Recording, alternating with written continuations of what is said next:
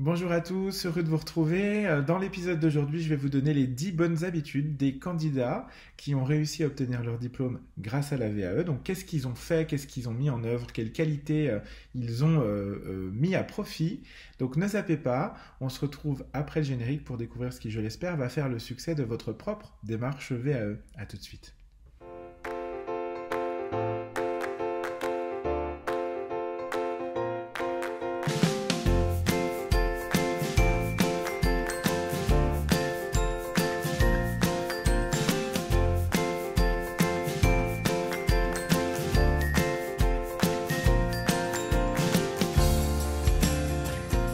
Merci d'être resté jusque-là. Donc, je suis Julien Accard, je suis ingénieur de la formation et des compétences. C'est un diplôme que j'ai obtenu par la VAE. Et mon métier, c'est la formation pour adultes et l'accompagnement à la VAE. Depuis euh, maintenant 2015, j'accompagne euh, les candidats sur euh, tout type de diplôme et sur tout niveau. Et donc sur cette chaîne, chaque semaine, le vendredi, je vais vous partager euh, un maximum de retours d'expérience, de trucs, d'astuces, de bonnes pratiques finalement, euh, pour vous aider à vous lancer du mieux possible dans la démarche et surtout la réussir. En tout cas, c'est tout ce que je vous souhaite. Donc euh, si c'est votre cas, si vous envisagez une démarche, si vous êtes déjà en démarche, bien, bien sûr, abonnez-vous dès maintenant pour recevoir chaque semaine ces nouveaux épisodes. Euh, donc sans transition, on passe aux, 10 bonnes habitudes des candidats qui ont réussi leur démarche VAE et qui ont donc du coup obtenu leur diplôme. Euh, habitude numéro 1, ils ont défini, leur pourquoi et ils vont se le répéter régulièrement. Quel que soit le projet finalement que vous avez dans la vie, je crois que c'est toujours très important de vous poser la question de pour quelle raison vous voulez le faire, qu'est-ce qui vous motive profondément? Parce que, y compris dans les moments de découragement, ce sera utile de toujours revenir à, revenir à ce point d'ancrage-là. Les raisons de se lancer dans une démarche VE, elles sont vraiment euh, multiples et finalement propres à chacun d'entre vous. Euh, certains vont se lancer euh, par défi personnel, par reconnaissance, pour développer leur employabilité dans leur travail actuel, changer de poste en interne, en externe de l'entreprise, améliorer bien sûr leurs revenus, leur salaire hein, en demandant une augmentation avec un nouveau diplôme. ça peut être aussi pour vaincre ben, un échec scolaire ou éventuellement une démotivation quand on a eu quand on était jeune, montrer l'exemple à ses enfants, enfin peu importe finalement quel est votre, votre objectif. C'est très important de vous le définir et de vous l'écrire dès le démarrage de votre projet. Euh, et c'est ce que font les candidats qui réussissent. Ils savent pourquoi ils le font et y compris dans les moments de doute, et eh ben, ils vont pouvoir revenir là-dessus et se dire, OK, mon objectif est plus fort que ma démotivation, donc je vais aller jusqu'au bout. Euh, l'un des plus gros risques que vous avez en VAE, on y reviendra largement sur cette chaîne, c'est euh, l'abandon, le risque d'abandon. Et cette première habitude, elle vous permet de limiter le risque d'abandon. Donc c'est très très important de vous le, de, l'apprendre. Voilà. Habitude numéro 2, euh, ils ont compris que la démarche VAE était un marathon et pas une course de vitesse. Et ça, c'est très très important de se le dire. Je crois, attendez, je modifie juste mon petit script parce que j'ai fait une bêtise. Voilà, euh, c'est très important de vous dire que vous engagez dans une démarche qui est souvent longue et qui va vous demander de l'endurance. Euh, souvent, euh, on aime bien quand on se lance dans des projets, c'est notre nature humaine. Hein, vous savez, euh, on fuit, on combat l'ennui et la douleur. Donc, on aime quand ça va vite. et malheureusement, la démarche VAE fait pas forcément des, des, parties des projets qui vont le plus vite parce que elle nécessite de prendre du recul, d'analyser. et puis, elle fait appel à plein d'autres acteurs qui sont pas forcément de votre fait, qui n'ont pas forcément les mêmes calendriers que vous. Et donc, bah, faut aussi apprendre un peu parfois à manger sa frustration. donc, vraiment très important de, de savoir dès le démarrage que vous partez pour un marathon, pour aussi ne pas partir trop vite et vous économiser. En tout cas, c'est ce que font les candidats euh, qui réussissent. Euh, ils ont vraiment euh, assimilé le fait que ça allait durer plusieurs mois et du coup, ils répartissent leur énergie tout au long finalement de l'effort.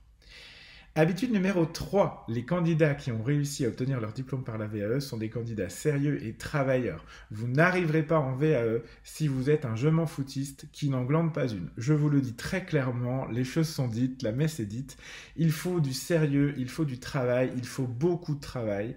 Euh, moi, je pense qu'il faut objectivement entre 8 et 12 heures par semaine en fonction de votre euh, niveau de diplôme, et ça sur 8, 8 et 12 heures par semaine, hein. je, je, répète pour qu'on soit bien sûr, 8 et 12 heures par semaine.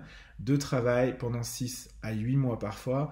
Ça veut dire vraiment, il faut vraiment assimiler qu'il y a cette charge de travail. Alors, c'est pas toujours du travail de production, il y a du travail de réflexion, il y a du travail d'inspiration, de lecture, de recherche, bien sûr, mais malgré tout, soyez toujours vigilant qu'il faut anticiper cette charge de travail et puis il faut la faire. C'est pas le tout de l'anticiper, mais à un moment, il faut aussi savoir se mettre des petits coups de pied au, cul, pardon l'expression, mais c'est quand même ça le terme, euh, bah, pour, euh, pour travailler et puis revenir euh, bah, à ce qu'on a à faire et finalement être dans la production. Euh, habitude numéro 4, ils connaissent le référentiel de compétences de leur diplôme par cœur. Alors si vous ne savez pas encore ce que c'est qu'un référentiel, eh bien c'est le document le plus important de votre démarche VAE parce que c'est sur ce document euh, que vous allez devoir vous appuyer pour savoir finalement euh, quelles compétences vous devez valoriser par rapport à votre expérience professionnelle. En tout cas, quelles compétences le jury souhaite que vous ayez. Donc ça nécessite bien sûr de savoir, enfin d'aller chercher votre référentiel, au-delà de le, découvrir, d'aller regarder ce que ça veut dire, parce que certainement il y aura des notions qui vous seront un peu étrangères, donc ça veut dire l'analyser, ce référentiel, aller chercher ce qu'on met derrière les termes, et puis à terme, à la fin d'une démarche VAE, il faut vraiment le connaître par cœur, parce que euh, en tout cas dans les grandes lignes, évidemment, s'il fait 200 euh, pages, je vous dis pas de connaître les 200 pages par cœur, euh, mais en tout cas connaître vraiment les grandes thématiques de votre référentiel, ça, ça me semble absolument indispensable. Et, c'est un, document qui vous sert vraiment tout au long de votre démarche, la recevabilité, la rédaction du livret, le jury oral. Donc il faut à tout prix, à tout prix, je vous, je vous en conjure, comprendre l'importance de ce document et y passer un petit peu de temps. Habitude numéro 5, ils ont compris comment analyser leurs pratiques professionnelles, échec compris. Euh, bah oui, parce que ce qu'on vous demande finalement en VAE, bah, c'est de l'analyse de pratique, c'est de regarder ce que vous faites, comment vous le faites et pourquoi vous le faites de cette façon. Chacun d'entre nous a une pratique, une pratique professionnelle qui va être différente. Euh, entre, par exemple, deux collègues d'une même entreprise, vous pouvez avoir un même projet et deux façons de faire qui n'ont rien à voir. est ce que veut comprendre le jury euh, à la fois la lecture de votre livret et le jour de l'oral, eh bien, c'est finalement comment vous analysez cette pratique. Qu'est-ce qui fait aujourd'hui euh, vos compétences? Qu'est-ce qui les constitue? Donc, ça nécessite d'analyser sa pratique. Et ça, ça demande un petit peu de euh, méthode, d'une part, bien sûr, c'est aussi le rôle des accompagnateurs que nous sommes, mais au-delà même de la méthode, ça nécessite un petit peu de temps et de réflexion, parce que on, est, euh, on a tendance à tous fonctionner par automatisme, et il faut le savoir, et là, il faut se poser et réfléchir à ce que l'on fait, pourquoi on le fait, comment on le fait. Donc ça demande un petit peu de temps et d'énergie, mais ça se fait très bien, en tout cas, les euh, candidats euh, qui ont obtenu leur diplôme eh bien, l'ont bien compris et l'ont bien fait.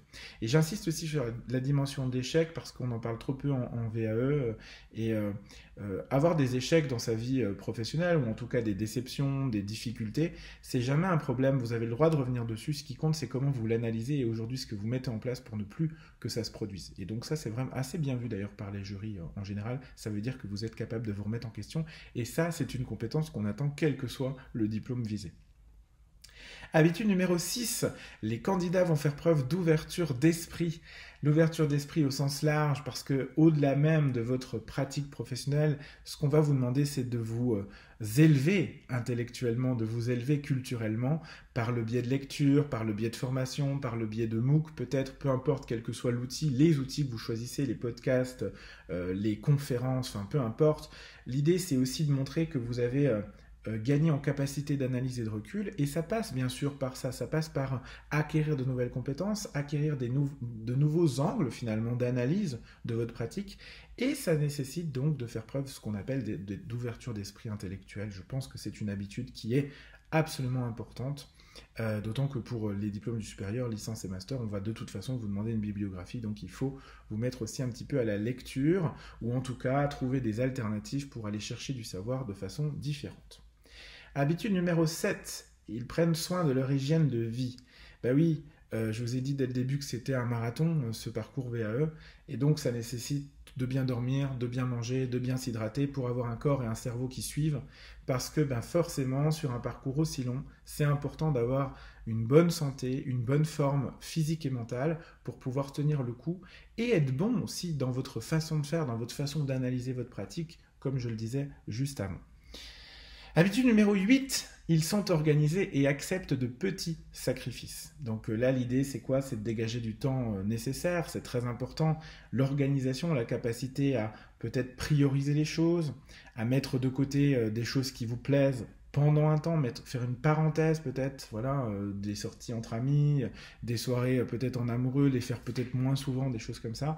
C'est vrai que ça nécessite quand même du, sacrifice, une démarche VAE, parce que pour dégager le temps dont on a parlé en début de VAE, de vidéo, pardon, enfin de d'épisode, je devrais dire, euh, eh bien, c'est important de, de savoir s'organiser aussi, puis de déléguer, de savoir dire non. Enfin, il y a tout un tas de compétences finalement organisationnelles, la gestion du temps, la gestion des plannings, qui comptent aussi dans une démarche VAE.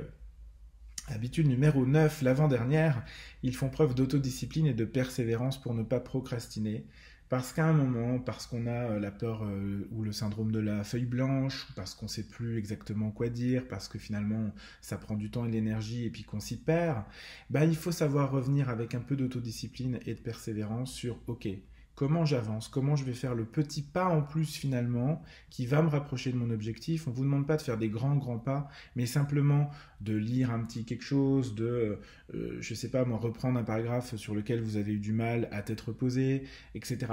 Quel que soit finalement le petit pas que vous faites, le tout c'est d'éviter de procrastiner parce que si vous commencez à procrastiner souvent, c'est très compliqué de s'y remettre et ça, génère du risque derrière d'abandon. Donc euh, très important cette habitude d'autodiscipline.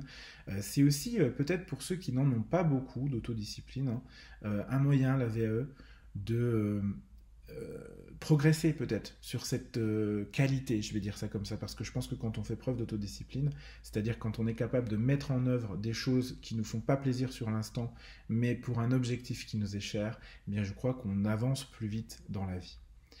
Et puis, euh, dernière habitude, c'est la numéro 10. Il reste motivé et agile en toutes circonstances. effectivement, hein, je vous ai parlé des moments de découragement. Vous avez plusieurs vidéos sur cette chaîne qui l'évoquent. C'est important de savoir rester motivé euh, dans le temps. Euh, c'est important de savoir rester agile et de vous adapter aux contraintes de votre accompagnateur peut-être, de votre certificateur et de votre financeur certainement, euh, parce qu'ils auront des visions différentes, des enjeux et des objectifs différents, des calendriers différents. Et donc il faut aussi faire preuve de capacité d'adaptation parce que au-delà même du fait que bah, de toute façon vous ne pouvez pas y faire grand-chose et qu'il faut de toute façon vous, vous, habituer, oui j'allais dire ça, mais vous, adapter, euh, je crois que la capacité d'adaptation, c'est aujourd'hui une compétence qui est transversale, quel que soit le diplôme dans lequel vous, enfin, que vous visez avec la VAE. Donc c'est important de rester agile et de démontrer que vous l'êtes aussi à votre certificateur notamment, parce que c'est aussi un point d'évaluation, à mon avis, majeur que peut avoir le jury. Voilà. Euh, voilà pour les 10 habitudes. Euh, j'espère que vous... J'ai essayé de faire plus court cette vidéo parce que ça faisait plusieurs fois qu'on faisait des vidéos longues, donc j'ai essayé de faire plus court. Mais je voulais vraiment vous donner les 10 habitudes parce que c'est une vidéo que je voulais vous faire depuis très longtemps. Euh, j'ai déjà eu des questions là-dessus, donc voilà, qu'est-ce qui fait les facteurs clés de succès d'une, de, réussite d'une démarche? Ben voilà, je vous en ai donné quelques-uns. Ils sont certainement pas exhaustifs, mais ça vous donne, je pense, un bon une bonne première idée, voilà. Donc euh, n'hésitez pas à commenter, à partager. Euh, commentez aussi, je voulais dire, c'est important euh, peut-être de, nous donner, si vous, vous êtes un ancien candidat VAE et qu'avez obtenu votre diplôme, bah, ce qui pour vous a fait une bonne habitude, une bonne pratique que vous avez mise en œuvre, la partager au plus grand nombre. Je pense que c'est toujours utile de pouvoir aider l'autre.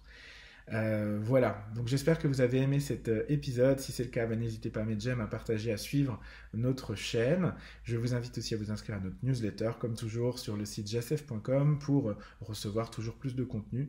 Le lien est en barre d'infos. Et quant à moi, je vous dis à la semaine prochaine pour une nouvelle, un nouvel épisode sur la VAE. Et euh, d'ici là, bah, bien sûr, portez-vous bien. Je vous embrasse.